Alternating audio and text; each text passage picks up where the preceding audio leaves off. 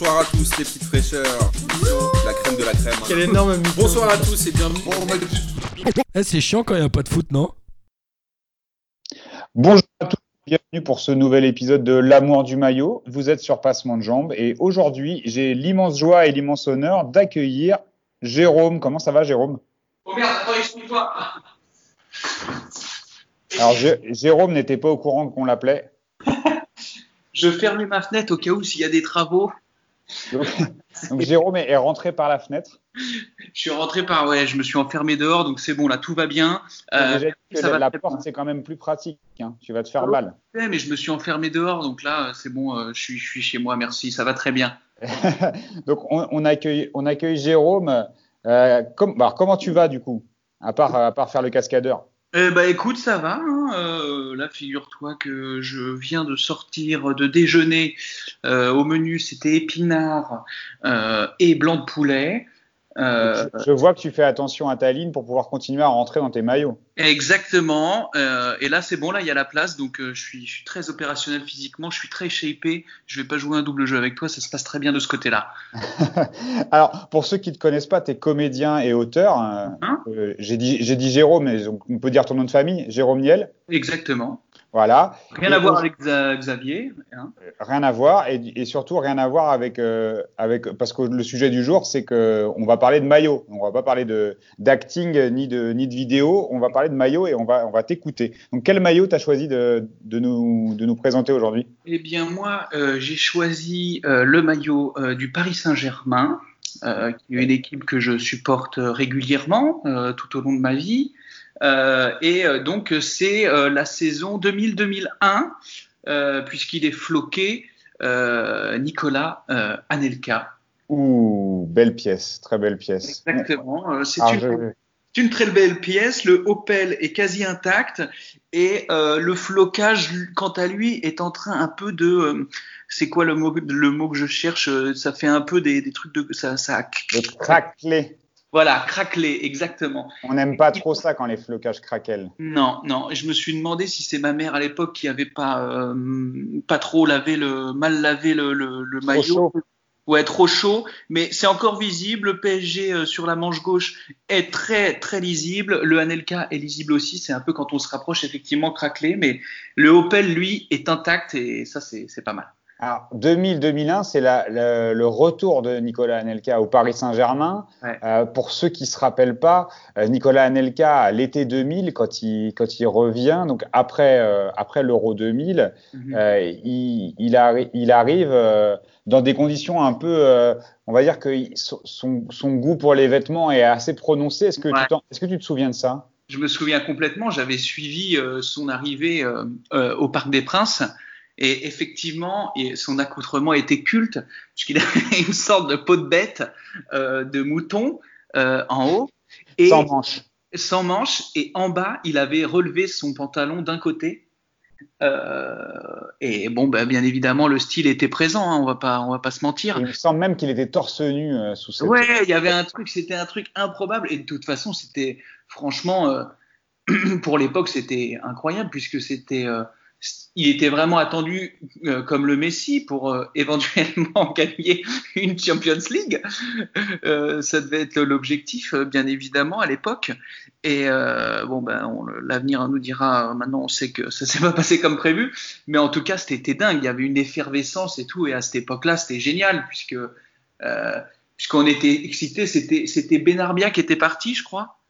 Euh, il est encore là cette saison-là. Il est encore là? Il est encore là, mais surtout, on a, on a l'arrivée du PSG, ce qu'on a, a appelé cette année-là le PSG banlieue, euh, avec euh, Stéphane Dalmat et, euh, et, et Peter Luxin, Peter Luxin, la doublette du, du, de Marseille. marseillaise.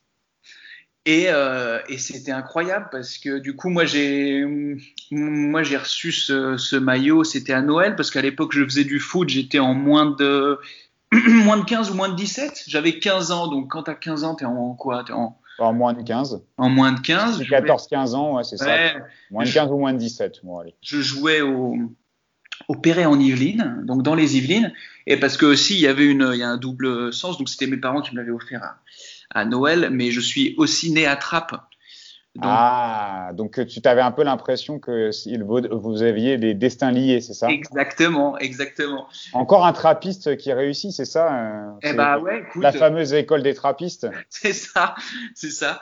Et du coup, ouais, mes parents ont vécu à Trappes euh, euh, pas mal d'années. Et moi, j'y suis né et euh, j'ai vécu un an dont je me souviens absolument pas, euh, la première année de ma vie. Et après, j'ai vécu non loin de Trappes. Et du coup, j'ai eu euh, 15 ans plus tard ce beau maillot. Euh, et ce qui est drôle, c'est que donc là, je le porte, euh, je le porte parce que je voulais me mettre dans, la peau du personnage. Et je me rends compte que c'était bien évidemment l'époque avant que avant qu'Auxerre arrive avec son maillot révolutionnaire moulant, mais c'était l'époque des, maillots oversize de ouf et euh, genre très grand. Et là, il est toujours aujourd'hui trop grand, limite pour moi. C'est-à-dire que là, je regarde mes les manches arrivent jusqu'à mes coudes. Alors c'est bien parce que c'est encore la mode et puis avec le revival des maillots de foot euh, et, et de l'oversize, t'es bien là, t'es es dans la fashion, c'est cool. Je, je sais pas si tu te souviens de ça. Je te jure, là, là, je, tu me vois pas, mais je mets mes bras vers le bas. Les manches dépassent mes coudes. Et, alors c'est un- Et, et regarde, attends, je, bah, vous voyez pas, mais je l'enlève, je me mets torse nu, on va aller chercher, on va aller chercher la taille.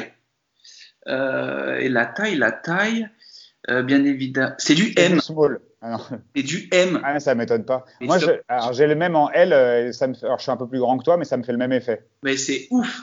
Mais c'est et comme tu dis, aujourd'hui, c'est carrément tendance d'avoir ce type de taille sur soi. Mais euh, c'est très drôle de voir que il me va toujours aussi bien, ou il est voire même plus grand, toujours aussi grand que quand j'avais 15 piges. Mais je crois qu'à l'époque, il n'y avait pas trop le sens de se dire est-ce que c'est cool qu'il soit fité comme ça? On se posait Ouais. même pas la question parce que, Ouais. comme tu le disais, Auxerre a révolutionné avec le, avec le maillot Kappa, là, très très Ouais. moulant en fibre synthétique, et qu'avant ça, euh, je pense que les, on était plutôt sur des voiles de bateau, quoi. C'était euh, prise au vent. c'est Ça ça. coûte. Quand- C'était pour courir plus vite quand tu avais le vent dans le dos, je pense, ça t'emmenait. mais quand tu revois ces images, parce que le maillot extérieur, je crois que c'était moi donc j'ai le maillot euh, le gris. il était gris et blanc, trop beau. Exactement. Et je me souviens de ces images d'accélération euh, de différents joueurs, et c'était tellement flottant, c'était tellement large quand, quand le Ah, vois, en- entre Anelka et Laurent Robert, on avait des mecs qui allaient vite, tu vois. C'est ça, c'est ça. Mais j'avoue que Laurent Robert, je le revois trop avec ce maillot extérieur. putain, c'était, c'est des têtes qui sont associées vraiment à un maillot en fait. Il y a des, des, des... Et, et moi, c'est cette période-là effectivement que j'ai quand je quand je pense à Robert, je le vois avec ce ce maillot-là vraiment. J'ai pas de pas d'autres souvenirs. C'est On vraiment. a, on a ça aussi avec JJ Okocha, avec ce maillot gris, là. Moi, je, quand je pense à JJ Okocha, je le vois dans ce maillot gris aussi. C'est ça, il y a, il y a des, et c'est tellement fort. Bon, et puis moi, le, vraiment les couleurs avec le gros Opel, avec cette grosse bande rouge au milieu. Mais pas de bande blanche, hein, c'est ça. On est sur du Echter, ouais. mais il n'y a pas de bande blanche. Ouais, le blanc c'est pour euh, Opel et il y a des petits, euh, des petits liserés euh, sur les manches, des, au bout Ah, des manches. Tu sais le. Et ouais, il est vraiment chouette. Alors, il se l'a raconté, le, le Jérôme de 15 ans, avec le maillot d'Anelka, où, euh, où il se faisait discret, parce que c'était pas, finalement pas une année où ça gagnait beaucoup? bah euh, les, euh, les deux premiers mois j'étais assez euh, galvanisé par les résultats. Ouais, parce qu'il y a eu un 7-2 contre Rosenborg en Ligue des Champions, d'ailleurs, qui avait fait, euh, où on avait mis 7 buts, ça avait été extraordinaire au parc. Et je me souviens, moi, j'étais en vacances. Euh, j'étais en vacances avec mes parents et on était, euh, on était où? Euh, Je me demande si on n'était pas en Tunisie ou quoi. Donc on regardait le match dans un hôtel et c'était là vraiment, c'était tellement la folie, putain, ce match. Oh, putain, t'avais tous les, clients de l'hôtel qui aimaient le foot un peu, qui se rassemblaient dans une sorte de, living room ou je sais pas quoi. Là, ils avaient mis une télé. Putain, mais c'était le feu. Et, euh, bien sûr, on était sûr de notre, force. Hein. Et ça a été la dégringolade parce que c'est Bergerot qui a giclé, c'est ça? Alors, Bergerot, c'est, euh, non, non, c'est deux ans avant, c'est Luis Fernandez, là, qui est entraîneur Ah, C'est. Luis Fernandez à ce moment-là, oui. C'est Luis Fernandez qui a remplacé euh, Bergerot, ouais. Euh, et euh, mais du coup, c'était, on avait bien, c'était bien, c'était bien. Avec révélation de Bernard Mendy, euh, Fred Déhu avec euh, sa belle coupe aux brosses, euh, tu vois, c'était, on avait des, c'est un maillot qui a, c'est un maillot qui a des gueules, ouais, tu vois, il y a pas, pas mal de joueurs avec des vraies gueules et, et qui est aussi un petit peu iconique de cette génération Ah. où euh, c'était des vrais, des vrais mecs du championnat de France, Ouais. De la, de la, de la D1 encore. C'était des vrais mecs où, où ça se battait en milieu de tableau, c'était terrible. C'était vraiment. Ouais, c'était l'époque où tu gueulais vraiment facilement, quoi. Où tu t'énervais euh, pour des, pour des matchs nuls. Et ouais, c'était, c'était, ça représente ça. Et puis ce, et puis ce Opel, il est magique, tu vois. Il est gravé, il est gravé à jamais dans ce, dans, dans, dans, dans cette histoire, quoi. Là, je le regarde, hein, quand, parce que quand je parle, je, je, je, je regarde. Je touche en même temps. mais- Je me touche, là, je tends mon maillot pour voir ce Opel. Il est vraiment, euh, il est culte, quoi. Il est culte. Mais alors c'est aussi une période où les sponsors euh, ils, faisaient aussi l'histoire des maillots. hein. On, Ah. euh, on a on a parlé avec d'autres euh, avec d'autres personnes de la- tu vois de certains maillots. Il y a quelques quelques jours euh, j'ai eu l'occasion d'échanger avec Jean-Baptiste qui me parlait d'un maillot du PSG de 94 et c'était on, parlait de sponsors parce c- cette même année ils ont eu plusieurs sponsors. Ils ont eu Commodore et euh, ils ont eu Tourtel et en Ligue des Champions c'était encore c'était Liptonic et donc on avait un truc où les, les sponsors pouvaient changer. Et euh, après ça, il y a Opel qui arrive et qui a été euh, un des sponsors les plus euh, iconiques du Paris Saint-Germain et qui était partagé par le Milan AC et par le Bayern Munich. Et il y avait d'ailleurs un tournoi Opel qui se jouait l'été où ça c'était euh, le PSG qui rencontrait le Milan et, et le Bayern Munich. Je sais pas si tu te souviens. Magnifique, non, ça, je me souviens plus. Et la seule, une des seules fois où on n'a pas eu Opel, c'est en Ligue des Champions. On avait, on a eu Corsa. En fait, ils, ont, ils avaient fait un truc euh, pour, euh, pour la sortie de l'Opel Corsa. Il y avait écrit Corsa sur le maillot, sur le maillot gris. Et c'est en Ligue des Champions contre le Milan et on fait un partout euh, à San Siro avec un but de Leonardo, il me semble, et un but d'Anelka. Donc Leonardo pour le Milan et, euh, et Anelka qui est pour le Paris Saint-Germain. Il doit être pas mal à trouver ce. Ah, je l'ai jamais, moi je l'ai jamais vu hein, en Ouais. vrai. Moi, je le laisse maillot avec écrit Opel, mais je l'ai pas, j'ai jamais vu avec euh, écrit Corsa en tout cas. Stylé. Donc ça, c'était la petite anecdote euh, sur euh, le Corsa et pas le Opel.